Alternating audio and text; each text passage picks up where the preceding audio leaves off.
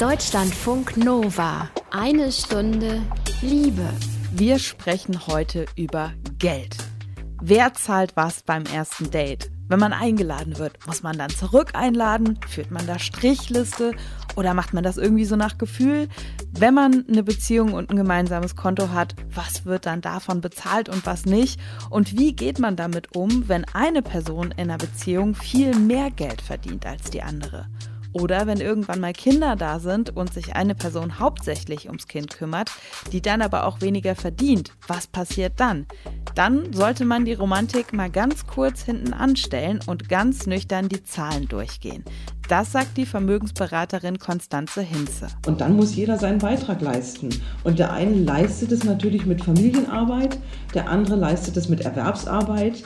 Aber unter dem Strich muss es auch einen finanziellen Ausgleich geben. Wir besprechen heute außerdem, warum es ziemlich ratsam sein kann, direkt am Anfang einer Beziehung über Geld zu sprechen. Und seht mir bitte nach, wenn der Sound nicht ganz so super ist, wie ihr das sonst von uns gewohnt seid. Ich produziere das hier aufgrund der aktuellen Lage komplett aus meinem Arbeitszimmer. Ich freue mich, dass ihr dabei seid. Anke van der Weyer ist hier. Hallo bei Eine Stunde Liebe.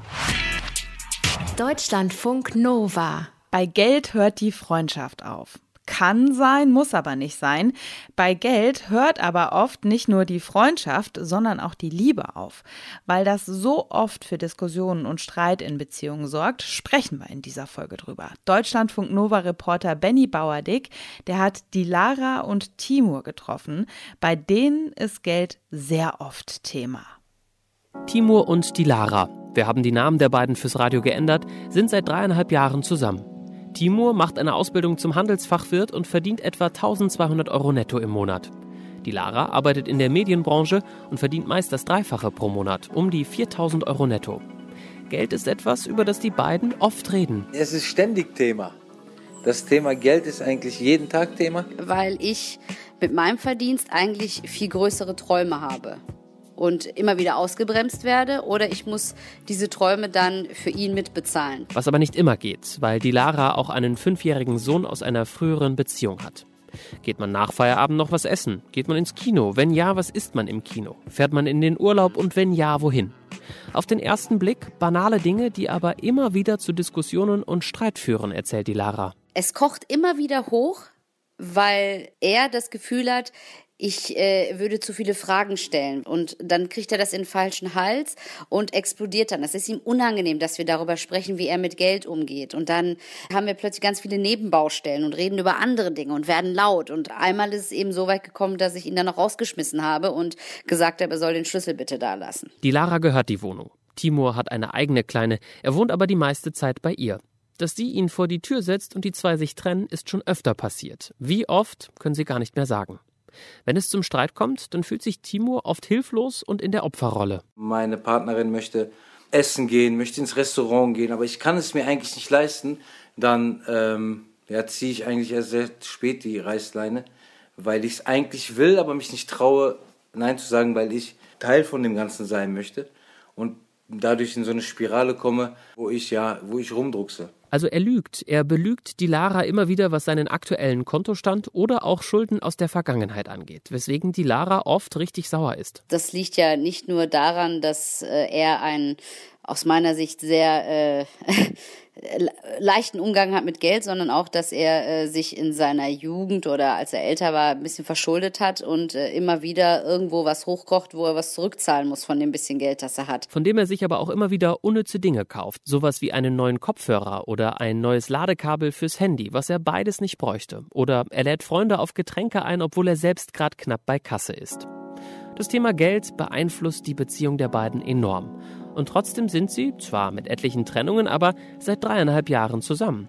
Timo genießt vor allem die Offenheit in der Partnerschaft. Und dass wir uns ähm, über alles unterhalten können und dass wir einen mega guten Austausch über unsere Gefühle, über unsere Gedanken und über unseren Alltag haben. Und auch die Lara selbst kann sich ein Leben ohne Timur irgendwie nicht mehr vorstellen. Ich kann mich 100% auf ihn verlassen und man muss auch ganz ehrlich sagen, wenn er nicht wäre, könnte ich gar nicht das Geld verdienen, das ich verdiene. Denn er kümmert sich sehr, sehr aufopfernd um die Betreuung meines Kindes. Und deswegen kann ich auch arbeiten gehen und das Geld verdienen, was wir im Grunde alle hier brauchen in diesem Haushalt. Es gibt immer wieder Probleme wegen des Geldes. Aber wenn es keine Geldsorgen in ihrer Beziehung gäbe, wäre sie wohl nicht besser, sagen die zwei. Unsere Beziehung wäre anders, aber nicht, ich könnte nicht sagen, dass sie besser oder schlechter wäre. Sie wäre äh, auf jeden Fall anders, weil wir könnten uns möglicherweise die Wünsche, die wir so haben und Träume, die wir haben, die könnten wir dann verwirklichen. Das tun wir jetzt nicht. Deutschlandfunk Nova. Eine Stunde Liebe. Wir sprechen heute über Geld. Schieben wir sonst gerne mal so ein bisschen an die Seite, ne? weil es vor allen Dingen in Beziehungen irgendwie so was Unromantisches hat. Oder weil es halt auch gerne, wie ihr eben gehört habt, mal zu Streit führt. Wir sollten in Beziehungen aber direkt von Anfang an über Geld sprechen. Das sagt Michael Mari, der ist Paarberater und der hat auch schon Bücher über Beziehungen und Geld geschrieben und der sagt, bei Gesprächen über Geld, da fehlt uns oft das richtige Vokabular, um da wirklich differenziert drüber sprechen zu können. Der unterscheidet zwischen partnerschaftlichem, zwischen freundschaftlichem und emotionalem Geld und was er damit genau meint, das hat er mir im Interview genauer erklärt. Es gibt dann Partnergeld, das heißt, das ist Geld, das zum Leistungsausgleich gemeint ist. Also der eine kümmert sich um die Kinder äh, bei einer Familie, der andere geht arbeiten und dann werden die Geldmittel müssen irgendwie ausgeglichen werden gegen die nicht materiellen Leistungen desjenigen, der sich zum Beispiel um die Kinder kümmert und so weiter. Also Geld kann in der partnerschaftlichen Bindung auftauchen, es kann aber auch in der freundschaftlichen Bindung auftauchen. Da geht es um das Glück des anderen. Also Hobbys zum Beispiel, Interessen und so weiter, die kosten ja auch Geld. Und dann geht es um den Ausgleich von Geben und Nehmen. Also wenn einer für sein Hobby fast alles übrige Geld nehmen will, dann ist das eine schräge Sache. Aber für den anderen bleibt ja dann nichts mehr. Das heißt, dann müssen Partner gucken, wie können sie einen Ausgleich von Geben und Nehmen herstellen, sodass beide glücklich sein können mit ihren Hobbys, wenn sie unterschiedliche Hobbys haben. Und dann gibt es die emotional leidenschaftliche Liebe, also da geht es um, um, ums Schenken, also Begehren, Aufmerksamkeit, Zuwendung, das schenkt man ja, das ist ja nicht an Bedingungen geknüpft. Und so ist Geld, das auf dieser Ebene verwendet wird, auch geschenktes Geld, also der Brillantring oder die Einladung äh, zum Urlaub oder so weiter aus Liebe heraus, das ist geschenktes Geld. Und wenn Paare in der Lage sind, diese drei Ebenen und die drei Begriffe zu unterscheiden, wenn sie unterscheiden können zwischen Partnergeld, Freundesgeld und Liebesgeld, dann ist der Umgang mit Geld in der Paarbeziehung schon einfacher. Was sind so die klassischen, sagen wir mal, Probleme oder ähm, Streitthemen, wenn es um das Thema Geld geht? Das grundsätzliche Problem ist, dass nicht ausreichend über Geld gesprochen wird. Man vermeidet das Thema, man tabuisiert es und kehrt es sozusagen unter den Teppich. Und dann stellt sich irgendwann heraus, dass das Geld unterschiedlich gemeint worden ist. Dann hatte, sagt der eine, ja, ich habe das jetzt als Freundesgeld gemeint, ich wollte es dir eigentlich nur leihen. Und der andere sagt, ja, ich habe es als Liebesgeld verstanden, als Geschenk sozusagen. Und dann ist hinterher der Konflikt da, weil jeder auf seiner Sicht beharrt und sagt, wieso ist doch klar, dass das geliehen war? Nein, das ist ganz klar, dass das geschenkt war. Also der Fehler ist immer daran, dass man nicht in dem Augenblick über das Geld redet, wo es auftaucht. Warum äh, ist das Thema so ein großes Tabu? Wenn Paare über Geld reden, stellt sich recht leicht die Wahrheit über die Beziehung heraus. Es stellt sich heraus, ob sie sehr partnerschaftlich ist. Und wenn einer sagt, wieso äh, soll ich jetzt einen Ausgleich dafür geben, dass du dich um die Kinder kümmerst? Ich arbeite doch auch. Aber er kriegt für seine Arbeit Geld, der andere nicht. Zeigt er, dass er nicht partnerschaftlich ist, muss man sich überlegen, ob man mit so jemandem eine Familie gründen will. Oder wenn einer nicht bereit ist, irgendetwas zu schenken und sagt, wieso, warum soll ich dich, dich in den Urlaub einladen? Ich kann dir das leihen, dann will ich es zurückhaben. Wenn er dann auch noch sagt, aber bitte mit Zinsen, dann ist die Sache ganz schlecht. Also es zeigt sich dann, wie die Qualität der Beziehung ist. Ob es mehr eine partnerschaftliche Bindung ist, mehr eine freundschaftliche oder mehr nur eine emotional leidenschaftliche, man aber sonst gar nicht miteinander klarkommt. Und dieser Wahrheit wollen Paare oft ausweichen. Und dann ein vielleicht noch wichtigeres Problem beim Sprechen über Geld ist, dass man nur diese beiden Begriffe zur Verfügung hat, Liebe und Geld. Und dann ist es ja immer so, entweder reden wir über Liebe oder wir reden über Geld. Und wenn wir über Geld reden, dann haben wir Angst, die Liebe zu beschädigen. Und wenn wir über Liebe reden, dann glauben wir, wir müssen das Thema Geld rauslassen. Also wenn diese drei Begriffe, die ich da zur Verfügung stelle, Partnergeld, Freundesgeld, Liebesgeld, wenn die Partner die benutzen können, weil sie das nachvollziehen können, dieses Konzept, dann haben sie wesentlich mehr Möglichkeiten zu differenzieren. Dann kann man sagen, ne, wieso? Hier geht es jetzt um Leistungsausgleich, äh, aber nicht um unsere äh, emotional leidenschaftliche Bindung. Und dann ist nie die ganze Beziehung in Frage gestellt. Und wenn der kühle Geldteil dann bearbeitet ist, dann kann man sich auch wieder ganz entspannt um den Rest kümmern und hat dann auch keinen Kloß mehr im Hals deswegen. Der Paarberater Michael Mari war das. Darüber, warum wir in Beziehungen über Geld sprechen sollten.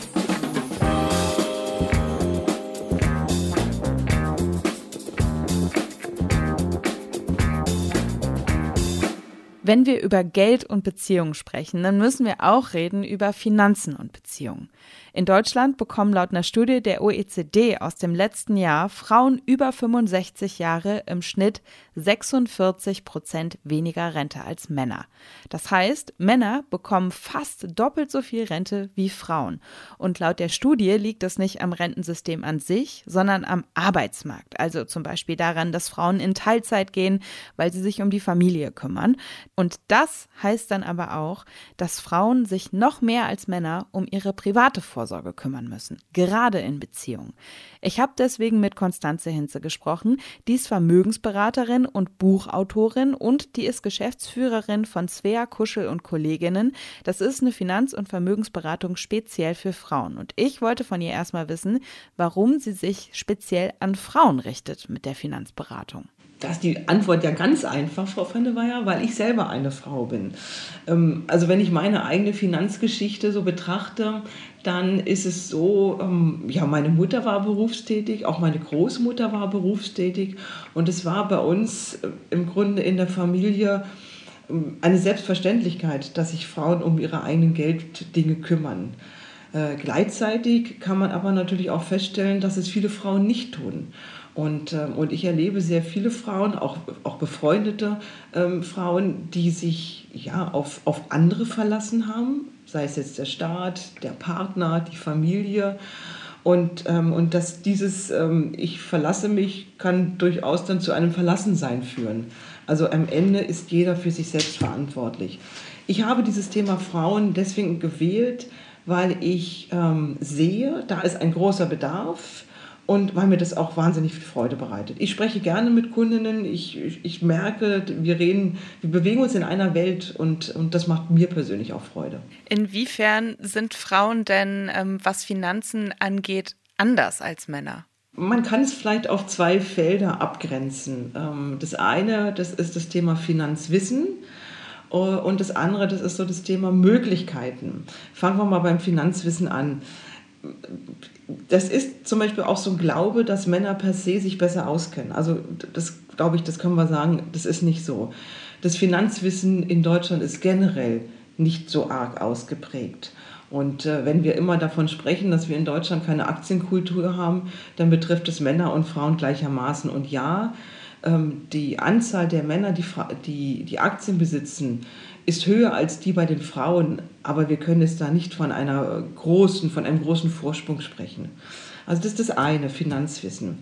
Und das andere, ähm, das ist das Thema Möglichkeiten und Herangehensweise. Ähm, wenn wir mal gucken, wo stehen denn heute Frauen, dann muss man feststellen, also es hat sich sehr, sehr viel zum Positiven gewandelt. Das ist mir jetzt ganz wichtig. Aber dennoch müssen wir feststellen, dass in der Summe Frauen über weniger Einkommen verdienen, Frauen verfügen über weniger Vermögen und Frauen sind es am Ende auch, die, ähm, ja, die sich um die Familie kümmern, die Berufspausen einlegen.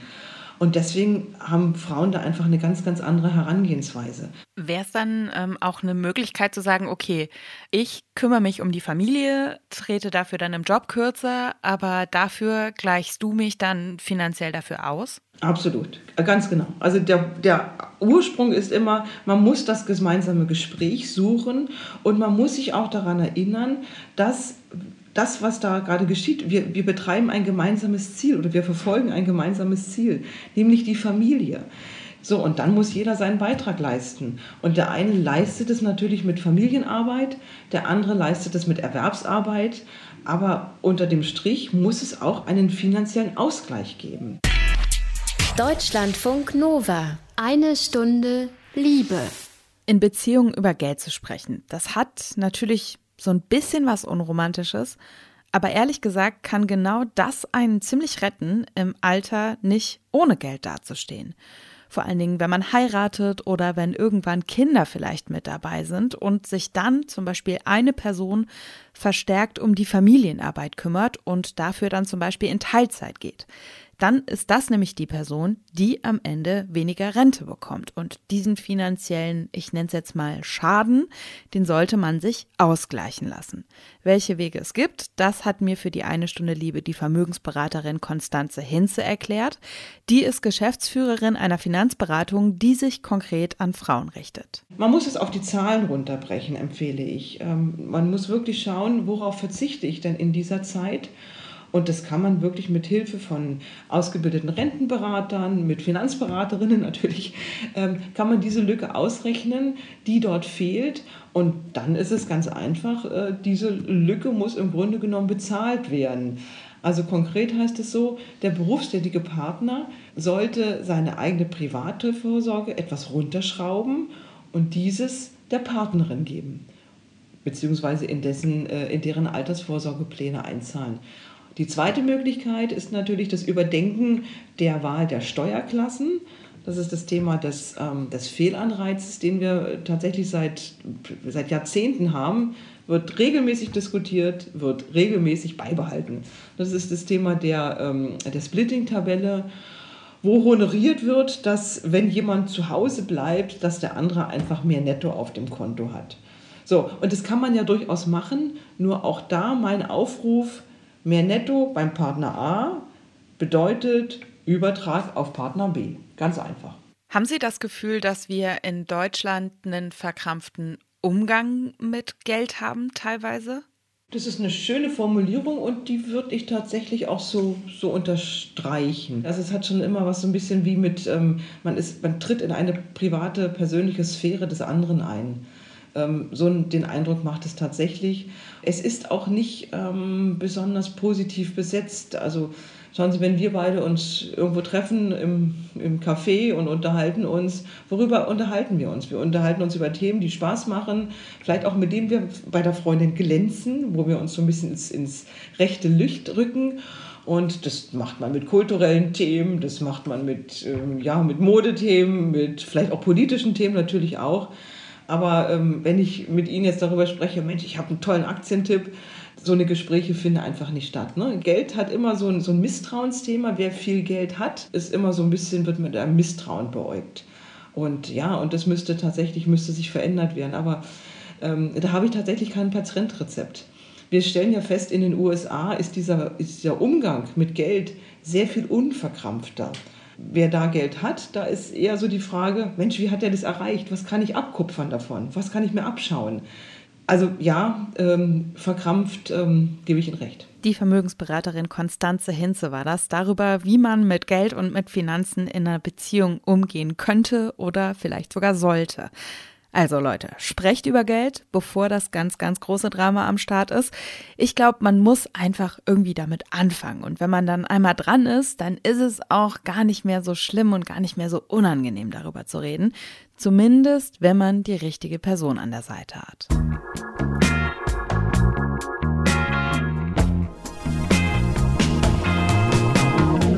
Samstagabend mit dem Partner oder der Partnerin Karten spielen, das ist in Zeiten von Corona plötzlich eine Option und das kann sogar ziemlich heiß werden. Zumindest wenn es sich dabei um ein Sexkartenspiel handelt. In seinem Liebestagebuch erzählt euch Bela diese Woche von einem Spieleabend mit seiner Freundin Manu, der mit Kartenspielen anfängt und im Bett endet. Ja, letzten Sonntag habe ich mit meiner Freundin Manu ein Spiel gespielt, Doch, Doch, Doch von Annemarlene Henning. Das Spiel geht darum, dass man sich als Paar irgendwie so ein bisschen besser kennenlernt und vielleicht auch mal aus seinen normalen Mustern ausfällt bezüglich so seiner Sexualität.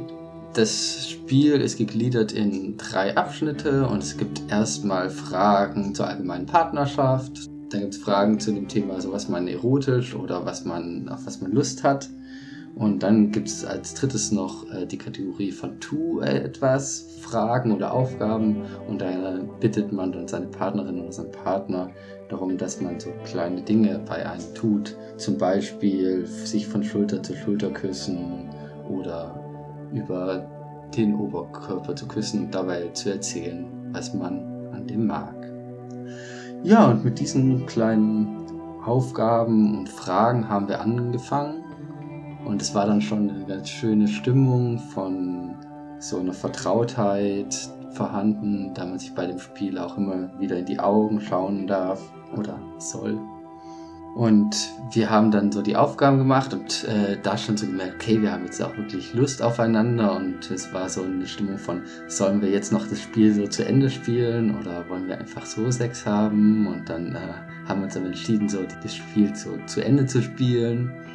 Das Coole an dem Spiel war für mich, dass man nochmal Dinge ausprobiert, die man sonst nicht macht und dass es so auch klare Ruhemomente im Spiel entstehen. Dadurch, dass man sich auch mal einfach in die Augen schaut. Nachdem wir irgendwie die Fragen durchgespielt haben, haben wir uns erstmal aneinander gekuschelt und dann angefangen, uns intensiver zu berühren. Mano hat sich dann auf mich gesetzt und dann bin ich da auch irgendwann gekommen und was ein sehr schönes Gefühl war und sehr intensiv. Wir haben dann den Penis ähm, nochmal trocken gemacht mit ein bisschen Klopapier und haben dann so ein bisschen den Fokus auf ihre Klitoris und Vagina gesetzt. Diesmal haben wir es so gemacht, dass ich besonders ihre Klitoris stimuliert hat und sie in ihre, sich in ihre Vulva und dann haben wir auch mal gewechselt und wir sind dann weitergegangen und haben uns dann entschieden, nochmal ein Kondom rauszuholen und ähm, sind damit dann so auf die Bettkante und auf den Sessel gewechselt und haben da verschiedene Positionen ausprobiert, auf die wir gerade Lust hatten. In der Beziehung mit Mano habe ich ähm, ganz besonderen Sex Insbesondere dadurch, dass wir uns kennen. Wir kennen unsere Körper, wir wissen, was sie mögen. Ich merke auch, dass ich mich vor ihr einfach auch mehr traue, mich so zu bewegen, mal Dinge auszuprobieren, die ich vielleicht vor anderen nicht machen würde. Und auch so eine Gelassenheit, dass alles in Ordnung ist, wie ich mich bewege, dass das okay ist, dass wir es so zusammen schön finden. Und das genieße ich sehr und das bedeutet mir auch wirklich viel. Falls ihr noch Inspiration für die nächsten Tage brauchtet, dankt Bela und uns später. Das war's mit einer Stunde Liebe. Bleibt zu Hause, achtet auf euch, achtet auf die Menschen um euch rum und wenn ihr mögt, dann abonniert uns sehr, sehr gerne da, wo ihr am liebsten Podcasts hört. Ich bin Anke van der Weyer. Ich sag Tschüss, habt's gut. Deutschlandfunk Nova. Eine Stunde Liebe. Jeden Freitag um 20 Uhr. Mehr auf deutschlandfunknova.de.